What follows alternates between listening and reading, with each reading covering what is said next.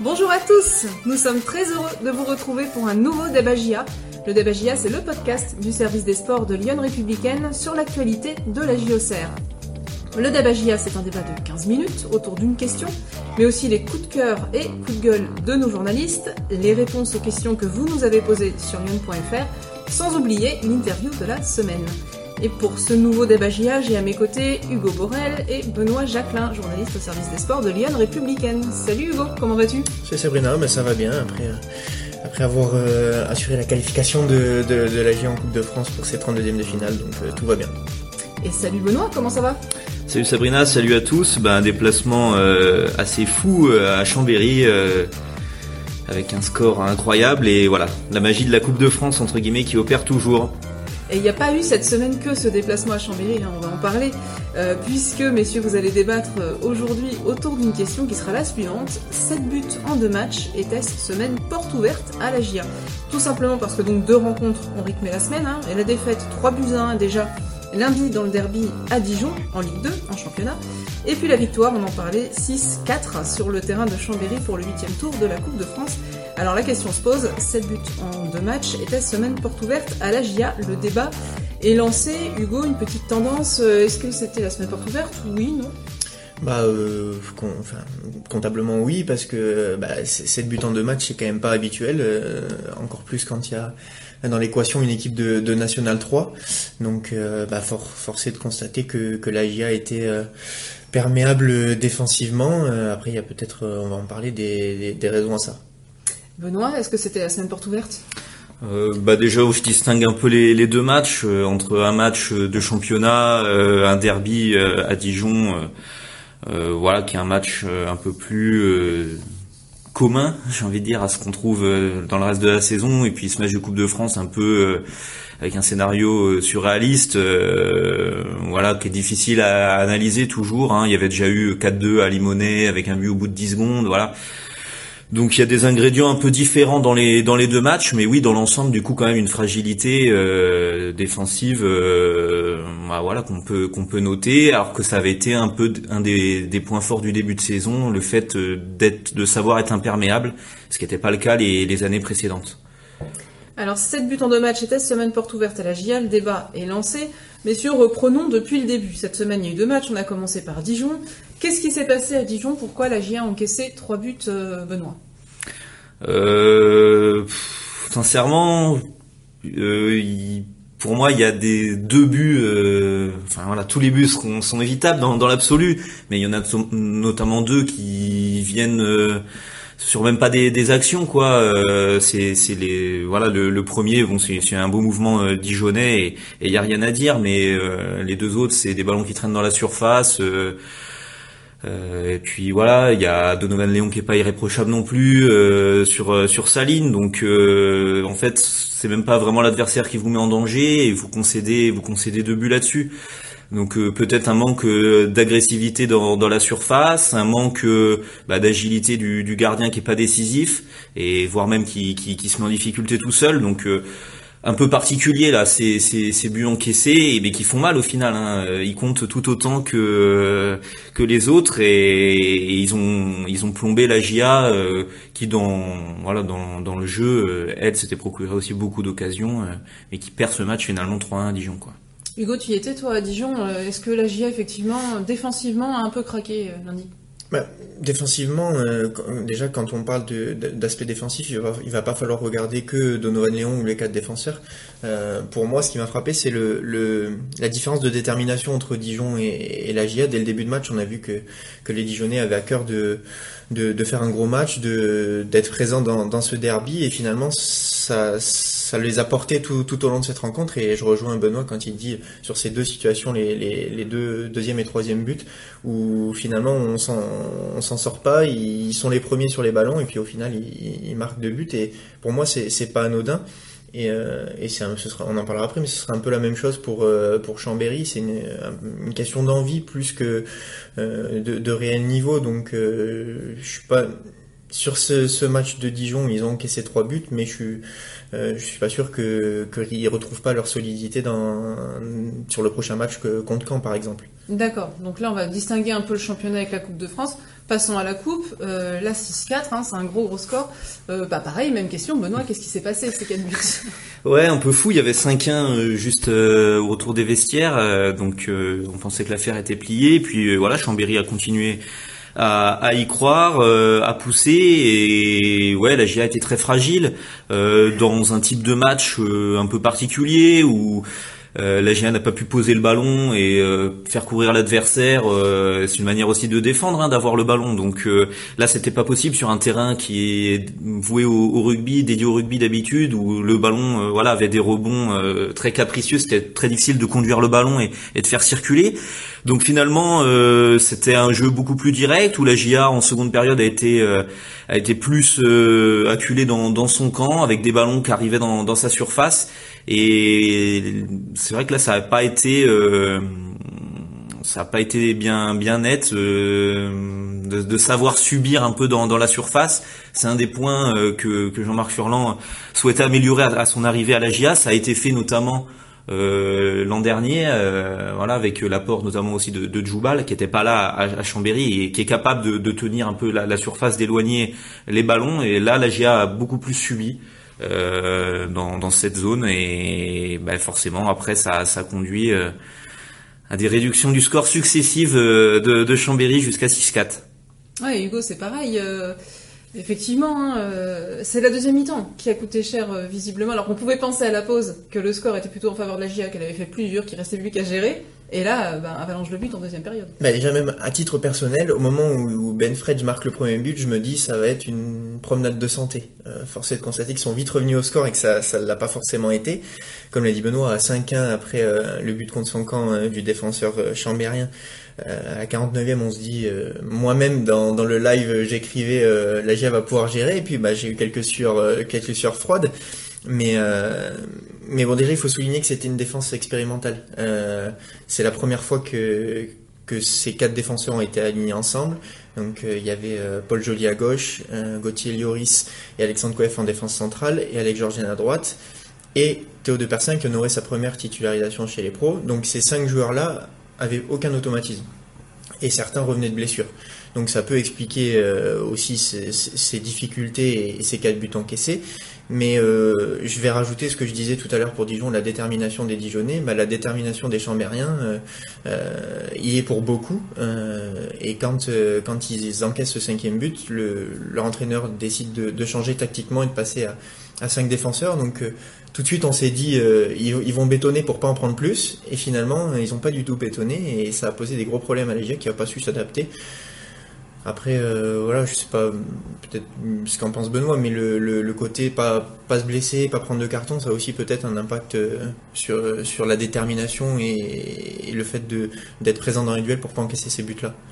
Ouais, bon, c'était un match un peu un peu bizarre. euh, voilà, il y avait des joueurs qui manquaient de rythme, qui revenaient à la compétition, d'autres euh, voilà qui n'avaient pas joué de- depuis très longtemps. Donc euh, aussi euh, le score euh, évolue favorablement en plus euh, très vite pour vous. Donc peut-être qu'en en termes de oui de d'engagement, euh, vous y êtes forcément un peu moins, alors que de l'autre côté, on est sûr que c'est, ils font le match de, de leur vie entre guillemets à, chaque fois. Ils sont à, à 200%, donc forcément ça, ça rééquilibre un petit peu le- les, les valeurs.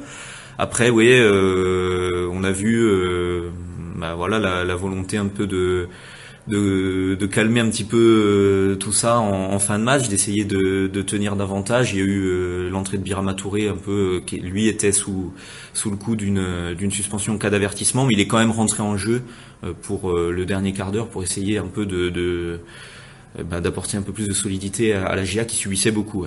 C'est ça, parce a, en fait, quand, quand ils, ils gagnent 5-1, il y a peut-être un relâchement euh, inconscient hein, qu'on peut légitimement comprendre.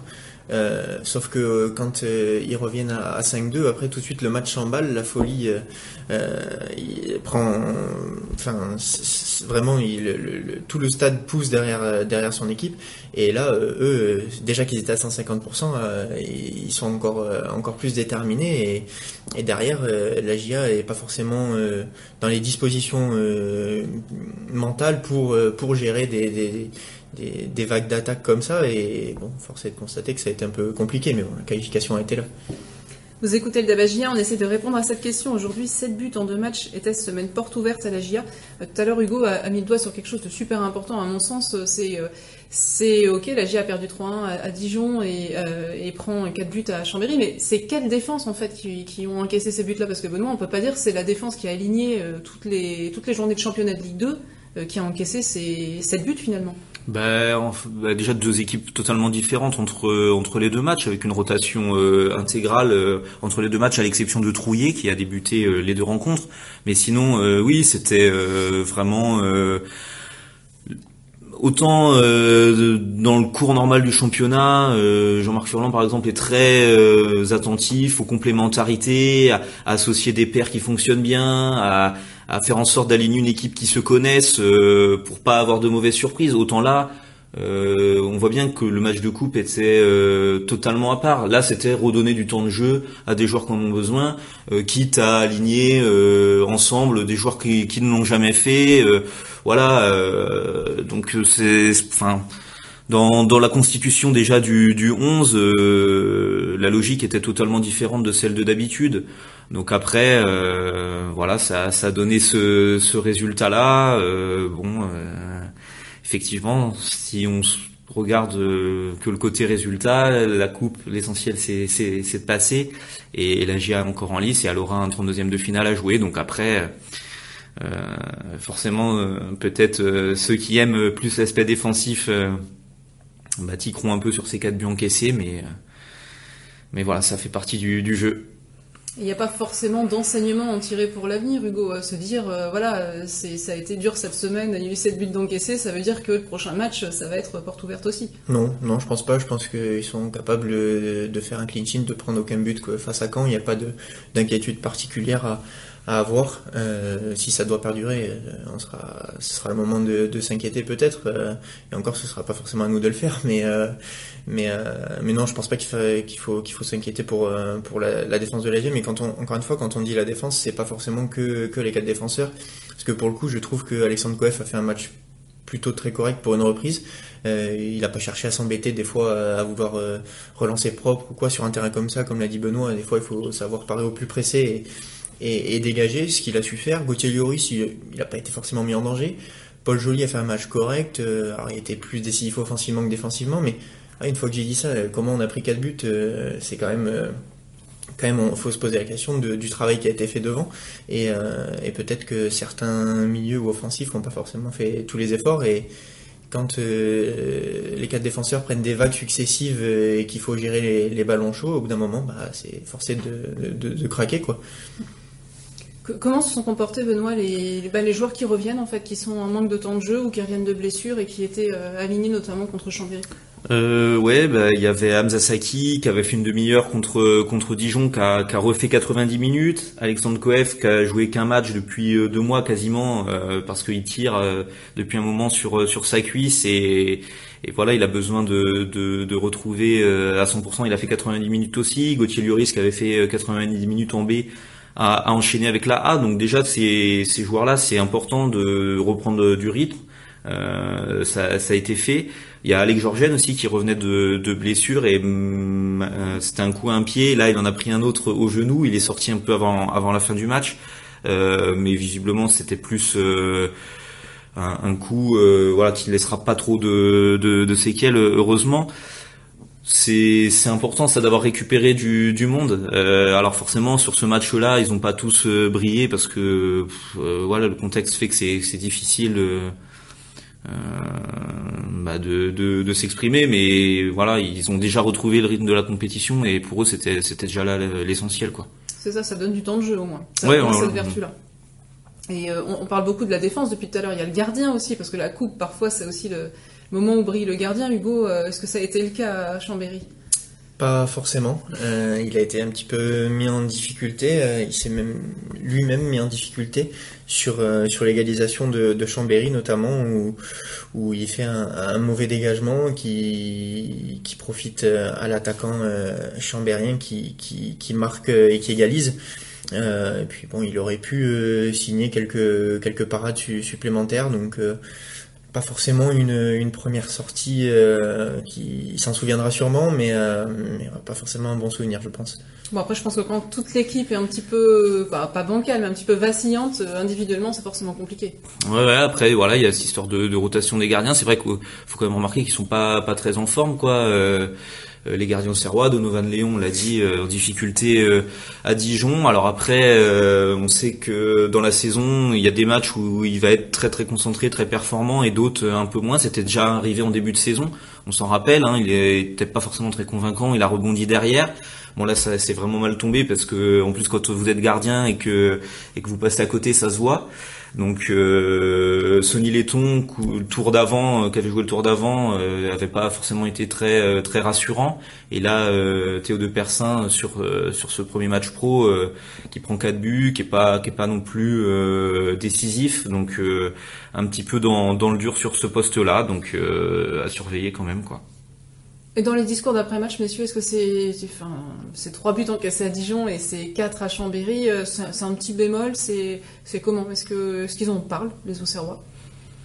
Euh, Alors, on a, on a eu euh, Jean-Marc Furlan et Rémi Dugimon en après-match. Donc, euh, Jean-Marc Furlan, lui, sur ce match de coupe, euh, euh, d'une, pour lui, en coupe, ce qui compte, c'est la qualif, et de deux, prendre des buts, euh, c'est pas trop son problème du moment qu'il en marque plus. Donc, euh, on sait que c'est un peu ça son, son idée, et quand même, il est bien obligé de bah, d'apprécier les six qui ont été marqués. Donc, donc voilà. Après, Rémi Dugimon regrettait un peu les, les quatre buts encaissés à, à Chambéry et et constatait que ouais sur sur les ballons euh, les premiers arrivés c'était toujours euh, les Savoyards et, voilà il reconnaissait que que la détermination de, des amateurs en coupe euh, peut peut faire la différence face aux pros donc oui forcément ça laissait un peu de regret mais bon tout le monde était était content quand même de repartir avec la qualif quoi. Le débat est terminé. Les 15 minutes sont écoulées, messieurs. J'espère qu'on vous aura aidé à vous faire votre opinion sur euh, cette question. 7 buts en deux matchs, c'était cette semaine porte ouverte à la GIA. On pourrait conclure en disant que finalement, la GIA en a marqué autant. Euh, oui. voilà. Donc, un. Votre aussi positif, malgré tout.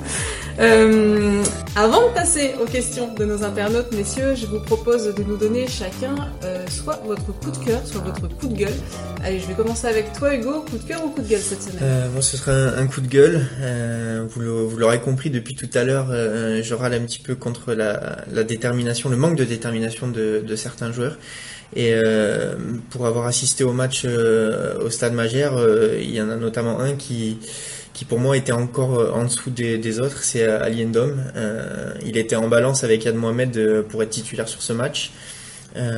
Et pour moi, le, bah, le, le message qu'il a renvoyé n'était pas forcément bon parce qu'il manquait de de d'envie tout simplement. On, on, connaît le gabarit d'Ali Ndom, il faut quand même en vouloir pour le bouger et il s'est fait bouger par la plupart des milieux de, de Chambéry, même physiquement. Et, euh, et, là, à part une question d'envie, euh, je vois pas, je vois pas une autre explication. Donc, à l'heure où il a pas beaucoup de temps de jeu, euh, bah, c'était l'occasion de, de, de, se montrer, de montrer qu'il était encore là. visiblement, il a fait un bon match en, en, en B la semaine d'avant, mais, mais là, je l'ai pas du tout trouvé à la hauteur et je trouve ça un petit peu dommage. Bon, le coup de gueule, du coup, pour Hugo. Et de ton côté, Benoît, coup de cœur ou coup de gueule? Euh, Non, je vais essayer de trouver le positif. C'est un coup de cœur. Euh, euh, bah, J'apprécie de, de, revoir, euh, on en a parlé tout à l'heure, Saki, Koef, Lloris, notamment qui étaient blessés depuis assez longtemps et qui reviennent. Euh, mine de rien, bah, tout de suite, ça, ça réétoffe ce groupe avec des joueurs qui sont capables d'être titulaires, qui l'étaient euh, euh, la saison passée et, et, même pour certains en début de saison. Donc ça va rajouter, ça va rajouter des choix à un moment donné, juste avant la, la, la fin de, de, la phase allée, où les GA ça serait bien inspiré d'appuyer un petit peu sur l'accélérateur pour pour vraiment bien finir cette phase allée et passer la trêve tout en haut. Donc je pense qu'il y aura besoin de ces, de ces joueurs là et, et notamment euh, pourquoi pas un, un Mzasaki euh, quand même à la, à la, création du jeu qui, qui, qui apporte pas mal. Donc, euh, donc ça c'est le point positif du week-end. Bon, un coup de cœur un peu, un peu collectif. Ouais. pour Benoît. Merci messieurs pour ces coups de cœur et ces coups de gueule. Je vous propose de passer tout de suite aux questions de nos internautes. Alors vous nous les avez posées sur lyon.fr. On a sélectionné les plus pertinentes pour ce débat GIA. Il y a pas mal de questions qui concernent un peu des individualités des joueurs. Donc on va commencer par Donovan Léon qui, euh, Et dans le collimateur de Jacques, euh, la défense de notre équipe est-elle mise en confiance par Léon, dont les prestations sont insuffisantes actuellement pour jouer les premiers rôles Les prochaines échéances seront primordiales concernant le choix du gardien, dit Jacques. Euh, et est-ce qu'il y a une autre solution que, Léon? Est-ce qu'il est si, si, si en difficulté en ce moment? Bah Après oui, il y, a, il y, a, plusieurs choses dans la question. Déjà oui, donc le choix du gardien, donc ça veut dire est-ce que on serait prêt euh, entre guillemets à, à, à, enlever Donovan Léon et mettre quelqu'un d'autre euh, Je disais tout à l'heure, euh, ce qu'ont montré Sonny Letton et Théo de Persin, c'est c'est tendre, c'est tout aussi tendre. Donc euh, voilà, je suis pas sûr pour un changement de gardien. Ensuite, après, oui, en ce moment, c'est insuffisant de Dono, mais on le disait, il, il, a des hauts et des bas et, et je pense que c'est ouais, c'est une question de confiance, de concentration. Dans certains matchs où où on, a, où on, le sent un peu fébrile, même contre Pau, par exemple à domicile, la victoire 4-1, des prises de balles un peu incertaine et tout. Donc euh, certains matchs on, on, le sent moins dedans, mais euh, il y en a d'autres où il va il va sauver la la baraque. Donc euh, donc voilà, j'espère que qu'il va revenir à, à, son meilleur niveau. Il l'avait prouvé en début de saison à un moment ça. donné en, en alignant des clean sheets, en en étant vraiment décisif. Après, c'est sûr, comme je disais aussi, c'est un poste où ça se voit, ça se voit euh, beaucoup euh, quand on quand on est moins bien. Ah, ça, ça pardonne pas. Ouais. La dernière fois qu'on l'avait mis en lumière de manière un peu négative comme ça, c'était en début de saison et derrière il avait enchaîné euh, pas mal de grosses performances. Donc espérons que ce soit le cas après ce, ce débat JA. Mais bah, espérons que Jacques le remette un petit peu effectivement sur la bonne dynamique. Une question sur Gauthier Hein de Nicolas. Après un bon début de saison, Hein est un peu dans le dur en ce moment. Ne pensez-vous pas qu'il serait peut-être temps de le faire souffler et un peu relancer du Gimon, par exemple? Ça tombe bien. Alors euh, pour le coup, ce serait plus, euh, ce serait plus Lassine Sinayoko qui serait amené à, remplacer poste pour poste Gauthier Hein, mais euh, mais bon, peu importe qui, qui le remplace, mais peut-être qu'il a qu'il a besoin de, de souffler effectivement. Euh, pour le coup, ça a été le meilleur Auxerrois en, en début de saison. Il avait beaucoup de, de jus, même jusqu'en fin de match. Il faisait énormément de différence et, euh, et c'est un peu moins le cas euh, ces derniers temps. Euh, donc forcément qu'il doit y avoir un petit contre-coup euh, physique. Peut-être que pour lui la, la trêve et, et, les fêtes vont, lui faire du bien pour recharger les batteries, soit physiquement, peut-être mentalement aussi. c'est d'être investi comme ça à chaque match et de devoir répondre présent, c'est ça doit pas être facile mentalement également. Et Nicolas nous parle de Dugimon qui a joué pour le coup à Chambéry. Hein. Il a fait 90 minutes à Chambéry. Il a marqué, euh, donc il a été, il a su être euh, opportuniste, pardon, euh, après une frappe, repoussée par le, portier chambérien de, de Ben Fredge qui est tombé sur le poteau et qui est revenu sur sur Dugimon, donc il a marqué, c'est bien. Il a expliqué en, en après-match qu'il n'était pas forcément dans une psychose de ne pas marquer, mais mais que c'était c'était toujours agréable. Et, et, voilà, physiquement, il a il a des qualités. Hein. L'année dernière, c'était quand même euh, le deuxième meilleur buteur de, de l'équipe derrière le bilan. Donc euh, voilà, s'il retrouve du rythme et des sensations, euh, ça peut être, euh, comme disait Benoît tout à l'heure, il parlait des, des blessés, mais euh, il en a fait partie en ce début de saison et euh, s'il revient bien, ça peut être dans la, dans la rotation, voire peut-être même plus, très intéressant pour Jean-Marc Furlan. Daniel nous demande pourquoi Charbonnier est-il très souvent battu dans les duels, que ce soit aérien, et pourtant il n'est pas petit, ou balle au pied. Euh, Benoît, est-ce qu'il est souvent battu dans les duels, Gaëtan Charbonnier? Je sais pas, euh, enfin ça me donne pas cette impression là. Après je sais pas, peut-être euh, là ça vient une question après le match de Dijon où il avait euh, des après Dijon oui. Ouais où il avait des, des clients sur le dos avec Senou Koulibaly, Daniel Congré et tout. Après oui, euh, il a ce rôle de, point d'appui quand même euh, qui peut être important de, savoir jouer dos au but pour jouer pour ses partenaires. Donc en tout cas je trouve qu'il est toujours dans combatif. Euh, il peut, ça peut lui arriver d'être dominé, mais il lâche pas le morceau. Donc, euh, moi, j'ai perso, j'ai pas cette impression là forcément de le voir euh, dominer. Yves nous pose une question, c'est plus sur le collectif là pour le coup, et ça, ça rebondit un petit peu sur ce que tu disais tout à l'heure Hugo concernant Gauthier. Y a-t-il un déficit physique depuis Nîmes nous demande Yves car on voit clairement que plusieurs joueurs ne sont plus au niveau. Léon, Pelnard, Bernard, Touré, Autrette. Ah, ça fait toute l'équipe, quoi. Ça, bah, ça fait beaucoup. Et somme toute, si la GIA, nous dit Yves, peut battre tout le monde, tout le monde peut battre la GIA actuellement. Euh, physiquement, il y a un creux Bah, je sais pas. Enfin. Euh, là, il y a des joueurs qui ont été mis au repos. Il y en a qui avaient tout joué aussi hein, depuis le début de saison, comme Pelnard, Djoubal, la charnière. Ils avaient joué toutes les minutes. Ils ont été mis au repos. Mathias Autrette aussi. On sait qu'il a joué euh, euh, sans être à 100% de ses capacités longtemps là depuis le début de saison. Donc euh, là, ça fait certainement lui faire du bien d'avoir un week-end off carrément. Donc ouais, il reste il reste un mois en gros à faire avant avant la trêve.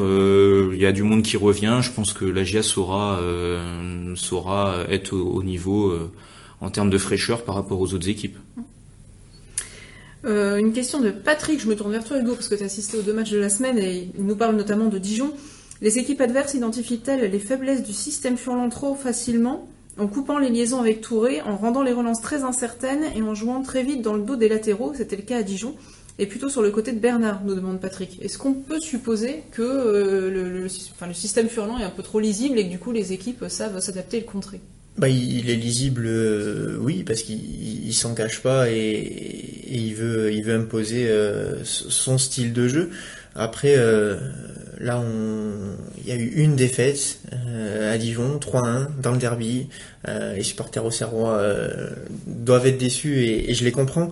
Mais la GIA sortait de trois victoires consécutives, était deuxième au classement.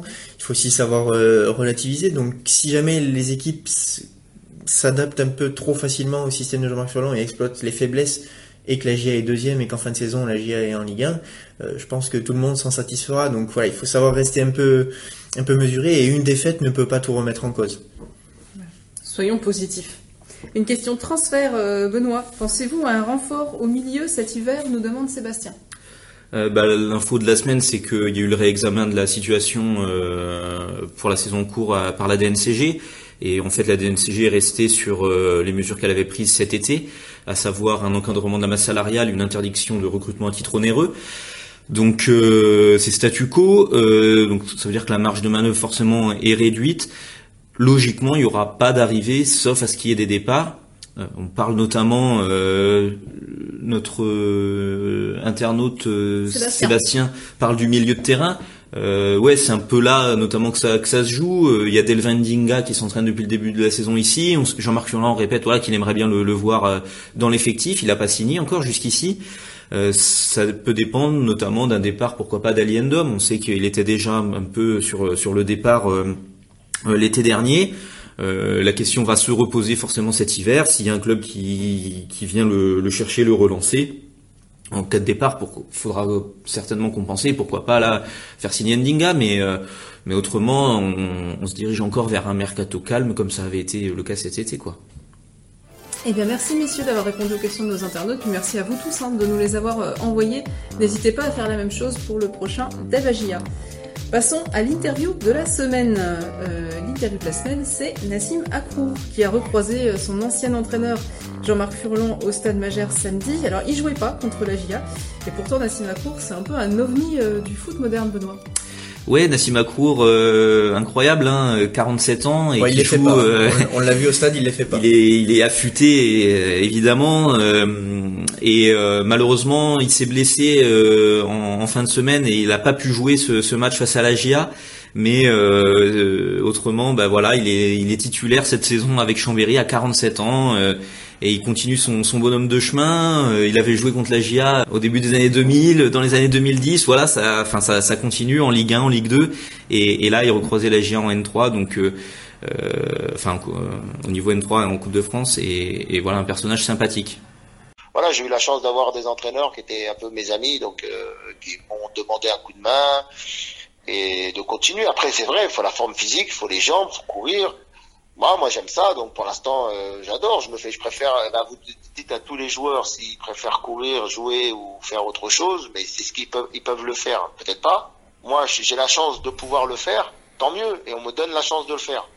Bah, bah je dis pas non. Donc après, ça va s'arrêter à un moment donné, mais pour l'instant, j'adore ça. Donc, et quand on a la chance de faire ce métier-là pendant des années en tant que professionnel, et que là, je continue en tant qu'amateur, voilà, c'est que du sourire, que du plaisir. Et en, qui plus est, recevoir un club professionnel en Coupe de France, c'est que du bonheur. Voilà, c'est une fête, les gens sont contents.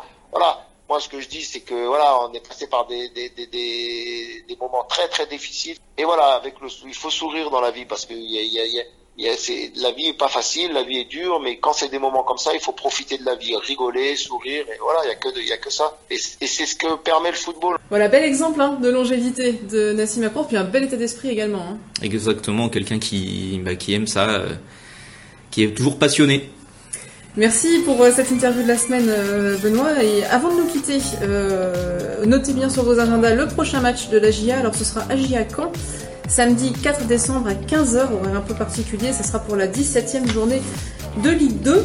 Euh, une rencontre qui sera bien sûr à suivre en direct commentée sur lyon.fr et pour laquelle vous pouvez euh, essayer de deviner le résultat pour gagner des places pour Agia Le Havre. Ce sera encore plus loin, ce sera le 21 décembre. Et euh, n'oubliez pas aussi que sur lyon.fr vous pouvez aller découvrir et vous abonner à notre superbe newsletter jour de match Agia qui chaque jour de match arrive dans votre boîte mail et vous permet de bah, de, vibrer, euh, de, rentrer dans le match. De rentrer dans le match euh, du début, euh, depuis le début de la journée pour, pour être prêt au coup d'envoi qui ne tardera pas samedi prochain puisque ce sera donc 15h. Merci messieurs pour ce débat et bonne semaine à tous. Merci, bonne Salut à tous, merci.